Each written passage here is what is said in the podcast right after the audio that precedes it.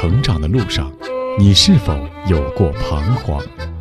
在青春的旅途中，你也可曾有过迷茫？面对亲子教育，你是否还有担心和疑虑？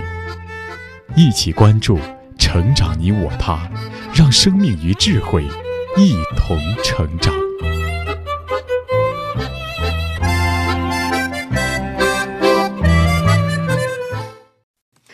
愿生命与智慧一同成长。海内外的各位听友，大家好，欢迎来到《成长你我他》，我是您的朋友钟庆。听众朋友，每一对父母都希望自己的孩子能够接受更好的教育，至少孩子将来能够独立谋生，有一个美好的未来。但是，我们也看到，即使许多孩子学习成绩很不错，也能考上大学，可是却不能解决生活的问题，或者遇到困难就理所当然觉得父母应该为自己铺好路。甚至只想着索取，不会体恤父母，更没有想过自己对社会应该有所付出和贡献。我们当然不希望培养这样的，俗话说叫“白眼狼”的孩子。那么我们在教育中应该怎么做到这一点呢？上期节目我们聆听了资深媒体人周璐所写的《我用阅读教育孩子》一书。那么今天我们就继续来聆听第四章的第五篇：怕孩子不知柴米贵。不妨给他念念《创业经》，播讲时代。怕孩子不知柴米贵，不妨给他念念《创业经》。二零一五年秋天，上小学四年级的云州在新闻网站上看到这样一张照片：一个身着红衣的三岁男孩，面部朝地，伏在土耳其的沙滩上，已经没了气息。他与家人一同乘坐难民船从叙利亚前往希腊，母亲与兄长不幸溺亡，只有父亲生还。他让我看这张照片，泪水模糊了我们的双眼。我告诉他：“宝贝，在这个星球上还有很多很多无家可归的孩子，还有很多很多死于战乱的孩子，还有很多很多……”在死亡与饥饿生死线上挣扎的孩子，在我的建议下，他点开了联合国儿童基金会网站，读到了更多的故事。非洲的小朋友没有可饮用的洁净水，缺乏可食用粮食，骨瘦如柴。中东某些国家的小朋友在战火中失去了家园。南亚一些国家的小女孩被迫在十二三岁嫁人，受尽虐待。屏幕上的孩子们个个衣衫褴褛，却都有着一双透明清澈如水晶般的眼睛。云舟久久地看着那些照片，沉默不语。吃晚餐的时候，他和我讨论了起来：“妈妈，我想尽我的力量帮助这些同龄人。”我鼓励他：“非常好啊，你决定怎么帮助他们呢？”云州说：“想把自己存折里的压岁钱都拿出来，全部捐给联合国儿童基金会。”我突然意识到，这是启发孩子的创业意识的好机会。于是说：“云州，你的爱心让我很感动，但我觉得你的压岁钱是长辈们所给的。如果你能用自己的劳动创造收入，再把它们捐出去，这样做会更有意义。你可以试着自己创业哟。”我之前从事财经新闻行业多年，创业精神是我们这个圈子里的高频词汇。无论是企业家、公司高管，还是年轻的大学毕业生，都喜欢用这个充满创新、激情、勇气、坚持的词来激励自我。那么，对于尚在学校学习的青少年而言，他们是否需要培养自己的创业精神以及创业能力呢？答案。是肯定的，因为创业是一个从零到一的过程，是培养孩子的领导力、创新精神、沟通能力、合作能力的绝佳实践过程，是孩子体验社会、体验人生的一个良好途径。《华尔街日报》曾撰文表示，在美国不少地方，年幼的孩子纷纷参加教你如何创业的儿童培训课程，主办方承诺。能培养尚未到青春期的孩子的创业技巧。一些学者认为，在童年时期开发培养孩子的创业精神至关重要。因为人类生来想象力丰富、精力充沛且愿意冒险，却在成长过程中逐渐丢失了创业所需的这些精神。提倡者称，此类项目弥补了教育体系的缺陷。现在的就业市场以技术为核心，且瞬息万变，但如今的教育体系并未让孩子做好充分准备。那么，要培养孩子的创业意识，从哪里开始着手呢？还是从我们最熟悉的阅读开始吧。首先来阅读送报纸的山姆·沃尔顿的故事。回到刚才的故事，云舟听完我的建议后表示，自己创业这个主意听起来不错，意思是我们可以试着挣钱了。但是，我应该怎么做呢？第一步应该从哪里开始呢？我想了想说：“这样吧。”我给你讲讲山姆·沃尔顿和乔布斯年少时的故事，他们就是少年创业的典范。正是他们少年时代的锻炼，成就了他们之后的商业传奇。说不定啊，他们的故事能给你一些启发呢。咱们常去沃尔玛购物，可你知道吗？沃尔玛是全球最大、最有影响力的企业之一，总部位于美国。在全球几十个国家有将近一万家分店，连续多年在世界五百强企业中居首位。它的创始人山姆·沃尔顿在一九八五年成了美国首富，其家族资产几乎是比尔·盖茨财富的两倍。晚饭后，我给云州讲起了故事。可是，这位美国首富过着非常节俭的生活。他穿着沃尔玛的工作服，戴着打折的棒球帽，开着一辆又老又破的货运卡车上下班，在一家小理发店里理发。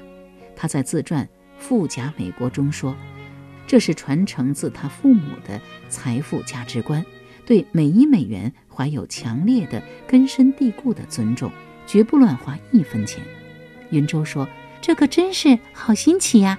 我在媒体上看到。”中国的很多富豪好像不是这样生活的。我接着讲，一切都要从山姆·沃尔顿的少年时代说起。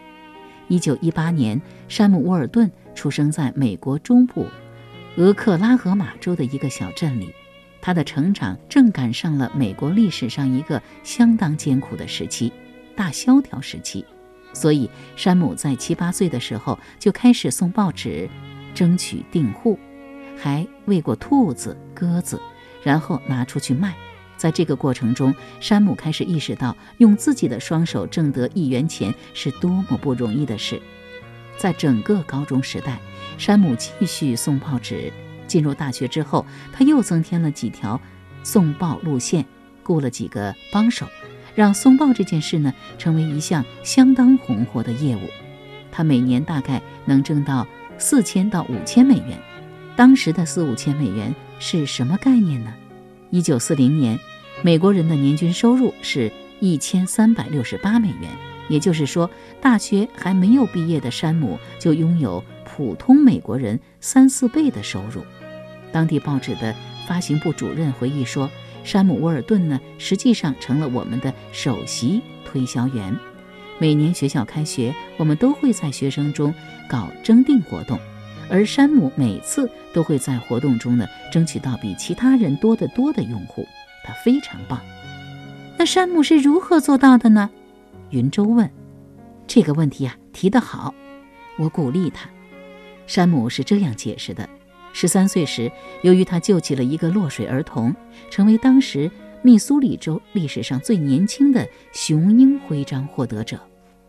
从那时起，他开始意识到行动是最重要的，而这个准则贯穿了他的一生。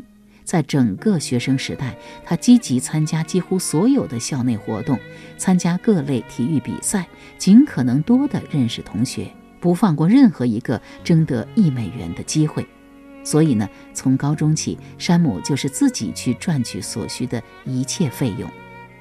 厉害，厉害！云舟连声说：“你看。”美国的孩子从小就开始自力更生，自己养活自己，从小就开始锻炼自己的综合素质和商业才能。这好像和很多中国孩子饭来张口、衣来伸手的生活有很大不同。我启发他。那么，从山姆·沃尔顿的故事中，你能总结出什么吗？云舟拿起笔，在小黑板上写了起来：一要从小学会挣钱；二要多多行动；三要学会节俭，珍惜每一分钱。你总结的非常棒，我对他竖起了大拇指。阅读创业的第二个故事呢，是做蓝盒子的乔布斯。我打开史蒂夫·乔布斯传，对云舟说：“乔布斯和他的好友在车库创业的故事，你应该听说过吧？”云舟点点头说：“这个地球人都知道啊。乔布斯和他的好朋友在自己家的车库里研发出了第一款苹果产品，伟大的苹果公司就是这样诞生的。那么，你知道这位好朋友是谁吗？乔布斯和他的创业是如何开始的？”于是我给云舟讲了这么一个故事：高中四年级时，乔布斯认识了他一生的重要朋友史蒂夫·沃兹。沃兹是一个技术天才，后来成了乔布斯的创业伙伴。沃兹从一本过时期刊上得到灵感，制造了一个可以免费打长途电话的数字版蓝盒子。当他们用这个神奇的蓝盒子搞了一系列恶作剧。例如，冒充美国国务卿基辛格给梵蒂冈的教皇打电话后，乔布斯认为蓝盒子不该再停留在业余爱好阶段，可以把它制作成产品，然后销售。所有的零部件价值四十美元，乔布斯决定以一百五十美元的价格出售。乔布斯和沃兹敲响各个宿舍的门，向同学展示和销售他们的蓝盒子。结果，他们把做出来的一百个蓝盒子卖光了。这次恶作剧为他们日后更重大的创举铺平了道路。乔布斯后来回忆说：“没有蓝盒子，就不会有苹果公司，这一点我百分之百确定。”沃兹和我学会了怎样合作，我们也获得了信心。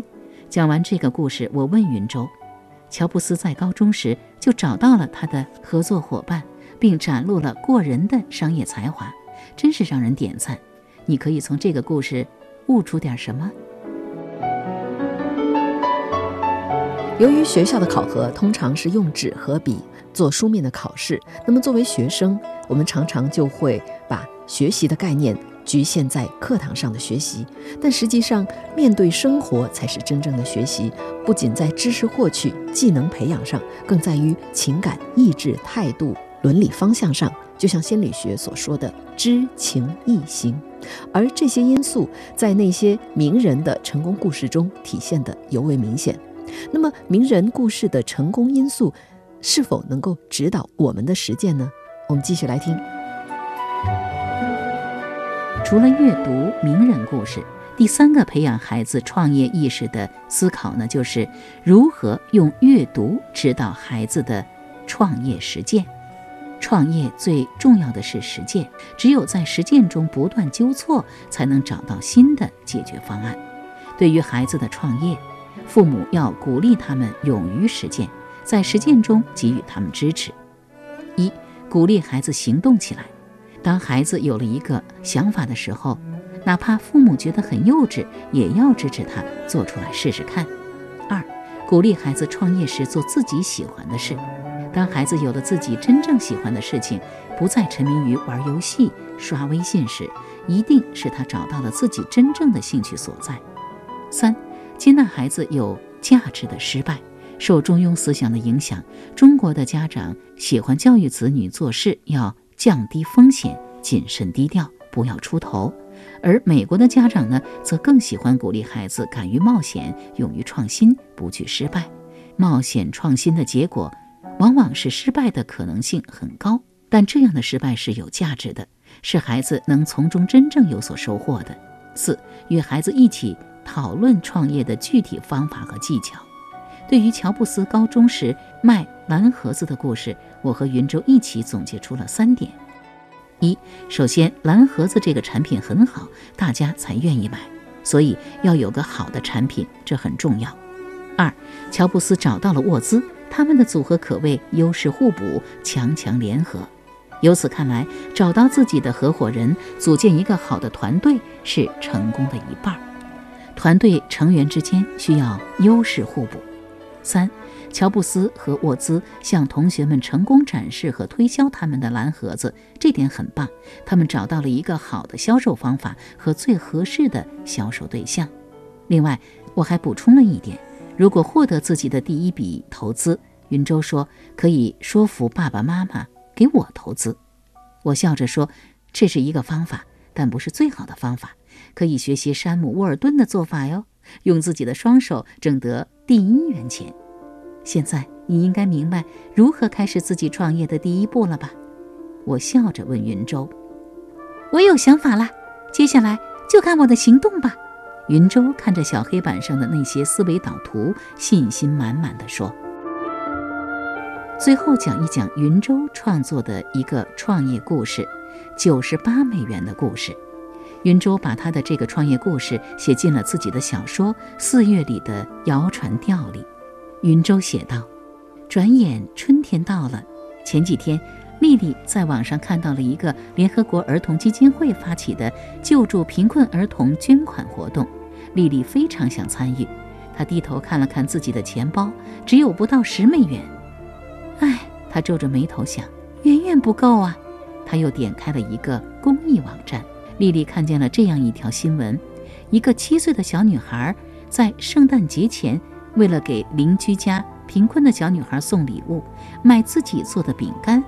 丽丽看完后一下子有了灵感：为什么我们不能也这样买自己做的东西呢？这样的话，成本少，就能赚到足够的钱去捐款。丽丽马上打电话给自己的好朋友安妮、桑莫和珍妮弗，这真是一个好主意。珍妮弗激动地跳了起来。我们什么时候开始啊？等等，必须要先有一个计划表。桑莫用笔在一个厚厚的大本子上沙沙地写着。那我们打算卖什么东西呢？安妮靠在树荫下说：“我们可以试试卖柠檬水。春天到了，正是郊游的季节，酸酸甜甜的柠檬水呀，一定很受欢迎。”莉莉说：“好啊。”珍妮弗兴奋地喊了起来：“我赞成！”安妮问：“你有什么意见？”我们的科学家桑莫，我吗？桑莫从他那厚厚的笔记本里抬起头来：“我刚做了一个预算。”说着，桑莫将他的大笔记本拿给大家看，向大家展示他刚才列的复杂算式。如果我们坚持一个月不用零花钱，然后把它们加在一起，就足够我们的生意成本了。接下来的一个月，几个女孩开始实施他们的计划。她们要抵挡住美味的冰激凌、精彩的杂志和各种漂亮小饰品的诱惑。这确实很难很难。不过，大家通过强大的意志力，终于做到了。这短短的一个月，对于女孩们来说，就像一年一样漫长。终于，一个月过去了。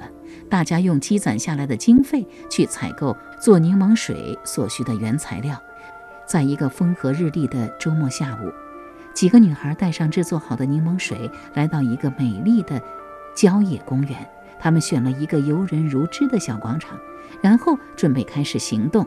珍妮弗负责招呼客人，安妮和莉莉售卖柠檬水。珍妮弗打开自己设计的海报，这立刻吸引了很多游人前来围观。周围的人向这边张望，好些人拿出相机给他们拍照，一些人则把几个女孩团团围住，问他们做此事的目的，而更多的人则掏出钱包，纷纷解囊。每一个顾客都友善地微笑着，对他们竖起大拇指。丽丽他们成了小广场上一道最美丽的风景。很快，丽丽和小伙伴们制作的柠檬水被抢购一空。丽丽认真地数完了今天的账款，骄傲地宣布：“一共是九十八美元。”几个女孩都开心地叫着，雀跃欢呼。珍妮弗则做着鬼脸：“哇，以后咱们可以开公司了！”晚上回到家，丽丽拧亮台灯，打开信纸，给他们要帮助的小朋友写了一封长长的信。她想把这九十八美元背后的故事都告诉他。第二天，丽丽和几个女孩把昨天的战斗成果九十八美元带到了邮局，他们将她和丽丽的长信一起寄给了联合国儿童基金会。几天后，丽丽的电子邮箱里收到了联合国儿童基金会的回信，信上写道：“每天每时每刻，在世界的某处，或许就有一个儿童因您而获得帮助，深挚感谢。”四个星期后，丽丽收到了一封来自阿富汗的信，信中只有短短几行字：“亲爱的大姐姐们，我叫洛雅，是一个七岁的阿富汗女孩。”我和妈妈都很感激你们的帮助，欢迎你们来我们这里玩。我想把我的娃娃送给你们。丽丽开心极了，一下子抱起胖路易，她的宠物猫，带着它原地转了好几圈。丽丽望向窗外，在人潮人海中，仿佛那个阿富汗女孩正默默地含笑凝望着她。她也有一双清澈无比的眼睛。在上个世纪九十年代，联合国教科文组织就提出过面向未来的一个教育目标，包括一学会学习，二学会做事，三学会与人相处，共同生活，四学会生存，或者翻译为学会做人。创业意识的培养，其实也正是这四个学会的综合体现。好了，各位听友，以上我们听到的是周璐所著的《我用阅读教育孩子》第四章的第五篇。今天的节目内容就到这里，编辑钟庆，感谢您的收听，下期再会。